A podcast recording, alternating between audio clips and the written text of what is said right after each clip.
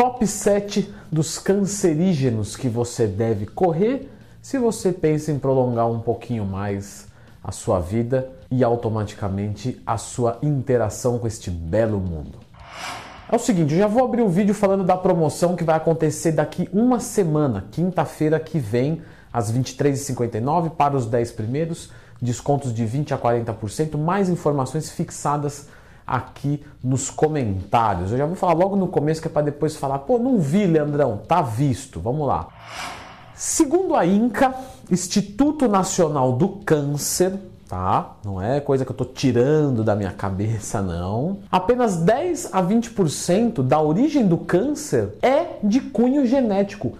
80% são de fatores externos, então ambiente, uso de substâncias, exposições a coisas específicas, ou seja, coisas que a vida cria pra gente, entre aspas, e não o nosso cunho genético. Então, se a gente tem o poder de controlar o câncer, saiba de que estimadamente falando é de 80% contra 20 que você não pode correr. Porém, temos uma outra coisa. Vamos falar aqui de alguns alimentos potencialmente cancerígenos e tem indicações literárias de câncer. É, mas não adianta não comer eles e dane-se o resto. Vou ser obeso, não vou fazer atividade física. Isso não vai resolver o teu problema 100%. Então, você tirar esses estímulos é excelente, muito bem. Fique comigo até o final do vídeo. Mas você não aplicar outras condutas, né, um bom sono, evitar poluição, e coisas do tipo, que é muito fácil no dia de hoje. Para quem mora em São Paulo é muito simples evitar poluição, eu sei. Mas saiba de que você apenas tirar esses alimentos não vai te garantir isso. Certo, vamos lá. Número 7. Bebida alcoólica, né? Afinal de contas, a bebida alcoólica, ela pode ser considerada um alimento, como por exemplo o vinho. Sim, o vinho ele pode ser considerado um alimento porque ele tem quantidades de macronutrientes e de micronutrientes. Porém, é um alimento que tem teor alcoólico, né? E o álcool em excesso aumenta a incidência de câncer comprovadamente ok? Então, claro, em quantidades moderadas, sem excesso, é uma coisa. Agora, álcool todos os dias, é, álcool em quantidade excessiva a ponto de, de inibir a enzima do fígado responsável por tirar a gordura dele e automaticamente gerando um quadro de estetose hepática, vai ser muito mal-vindo né, para a sua saúde. Então, o álcool é algo que você deve evitar o máximo possível. Leandro, então você está dizendo que eu não devo consumir álcool? Isso, eu estou dizendo que você não deve consumir álcool. Mas, Leandro, eu gosto muito de álcool, né? Então eu vou me isentar 100%? Não. Eu não disse que você tem que se isentar 100%. Eu disse que seria o ideal que você não consumisse nunca. Porém, eu não tenho uma atitude higienizadora, né? Eu não acho que viver sem fazer nada do que te dá prazer seja a melhor conduta de vida. Também não acho que é a pior também não. Quer dizer, não estou aqui para julgar o que, que é uma vida de qualidade para você. Eu estou aqui para te apontar o que é ideal para que você evite o câncer. Talvez valha a pena, na tua vida, na tua reflexão, consumir álcool uma vez por semana, tendo ciência de que a sua saúde não será 100% como poderia ser sem ele, mas que talvez valha a pena pagar o preço do risco e se divertir um pouco mais se isso te traz divertimento. Isso é uma coisa tua, não é minha, tá? Mas o sétimo é o álcool. Número 6, 4-metil-imidazol. Onde você já ouviu falar disso? Sim, nos refrigerantes. O que é essa substância? Abreviada por 4-MI. Esse composto é um subproduto do caramelo, do corante caramelo 4, presente principalmente nos refrigerantes. E pela IARC, tá? Novamente, não sou eu que estou falando, é a IARC. O que é IARC, Leandro? Agência Internacional para Pesquisa em Câncer. E a OMS, Organização Mundial da Saúde, caracterizaram o 4-metil-imidazol como potencialmente cancerígeno. Então, todos os tipos de refrigerante são potencialmente cancerígenos por causa dessa substância. E novamente, como o álcool, é a evitar. Não quer dizer que uma quantidade pequena certamente irá dar câncer. E sim que, tá? Isso, esse câncer é muito, é uma linha que abre margem para os comentadores é, infames do YouTube, né? pessoas que não tiveram destaque nenhum na vida e querem se destacar é, denegrindo o que o outro posta no YouTube. Né? Eu sei que, que tem essas pessoas que infelizmente habitam é, a internet, mas eu estou tentando tomar cuidado para que não abra brecha para esses seres razoavelmente infelizes ou não extremamente explorados da sua felicidade, né? Para que eles não escrevam besteiras aqui que possam confundir outras pessoas. Então, não quer dizer que se você consumiu isso vai ter câncer, mas sim que quanto mais consumir, maior a incidência. Então, você pode consumir às vezes uma quantidade pequena que não vai te gerar câncer durante toda a sua vida, mas sim o excesso te leva a esse caminho, segundo esses órgãos.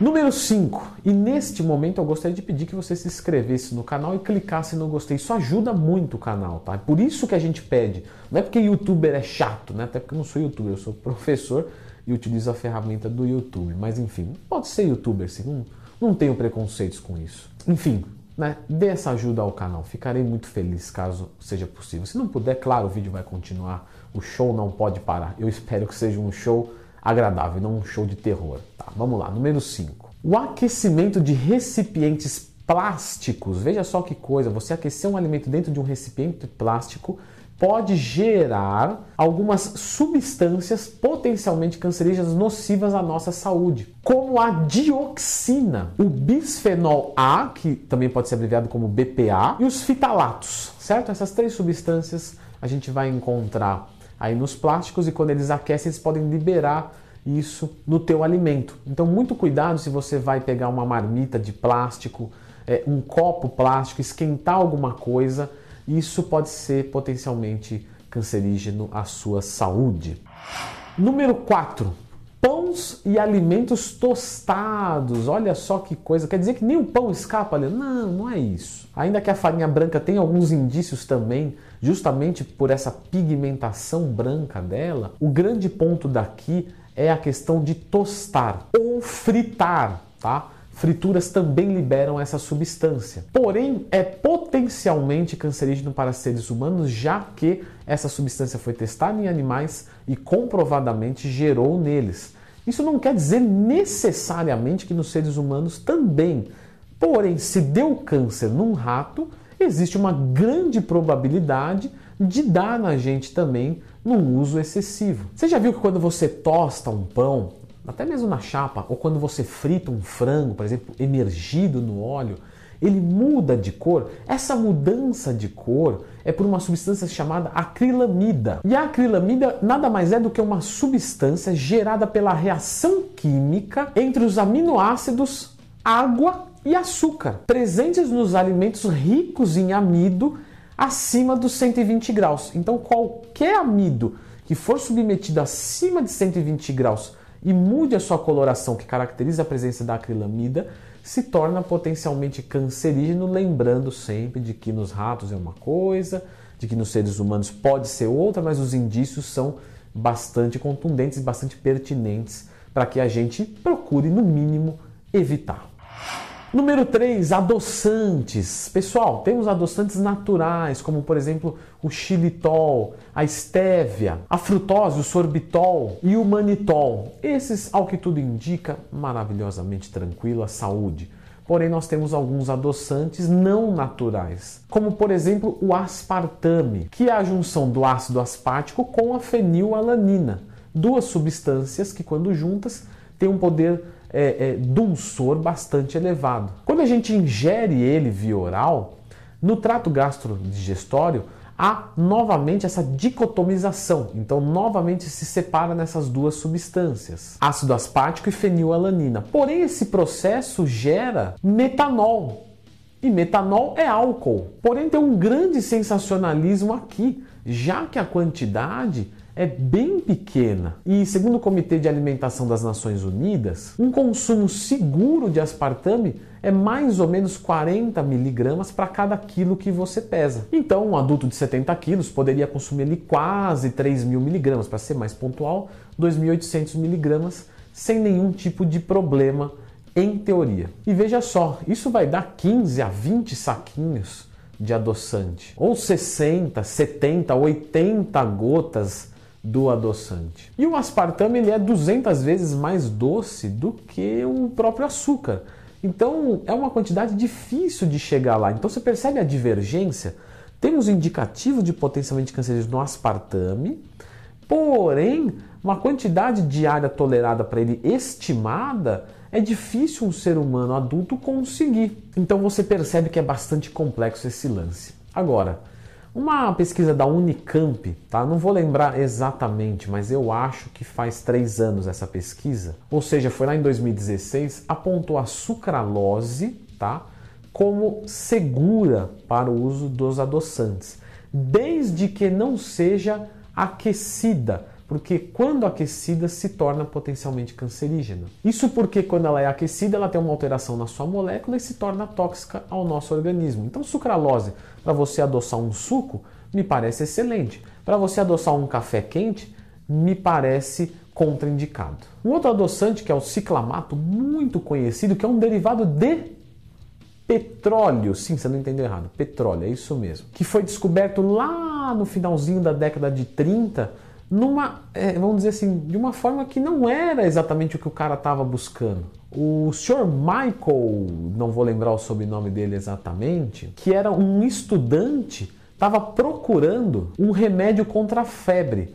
E aí ele, sem querer, sujou o cigarro dele com essa substância ciclamato. Quando ele colocou na boca, ele falou: Nossa, isso aqui é doce pra caramba, meu.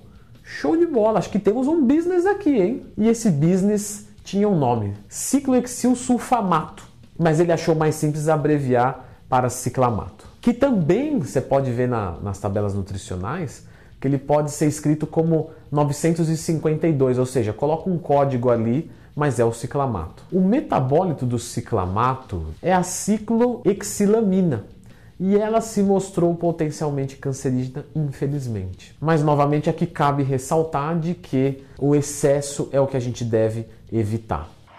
Número 2. Foi observado um grande aumento de câncer de intestino e de estômago. E ele foi associado aos nitritos e nitratos que estão justamente nos alimentos processados, como presunto, é, linguiça, bacon e até mesmo o utilizado em dietas peito de peru. Os nitritos e os nitratos de sódio são colocados para preservar cor do alimento e aumentar a sua data de validade. Então você percebe que, por exemplo, o peito de peru, mesmo fora da geladeira, tem uma data de validade muito maior do que, por exemplo, o peito de frango. Porém, infelizmente, né, o nitrito e nitrato de sódio pode ser convertido em nitrosaminas. E isso em ratos gerou câncer e é por isso que tem essa ligação, esse link né, em seres humanos. Então são coisas a evitar. E o nosso primeiro da lista é justamente reservado, porque até então esses que consumimos até agora, adoçantes, embutidos, refrigerantes, aquecimentos de eh, em coisas plásticas, a gente mais ou menos sabe, tem uma ideia de que não é exatamente saudável. Mas e quando você ingere, por exemplo, um belo pimentão? Você fala, não, show de bola e realmente show de bola, se fosse o pimentão puro. Acontece que no nosso Brasil, a legislação e a fiscalização para o uso de agrotóxicos não é como deveria ser, né? E nós temos alimentos que são colocados muitos agrotóxicos e ainda acima da quantidade permitida por falta da mesma de fiscalização. E esses agrotóxicos que são feitos para matar pestes, né, seres vivos, imagina só dentro da gente. Ah, Leandro, mas um mosquito é uma coisa, a gente é outra. Eu concordo.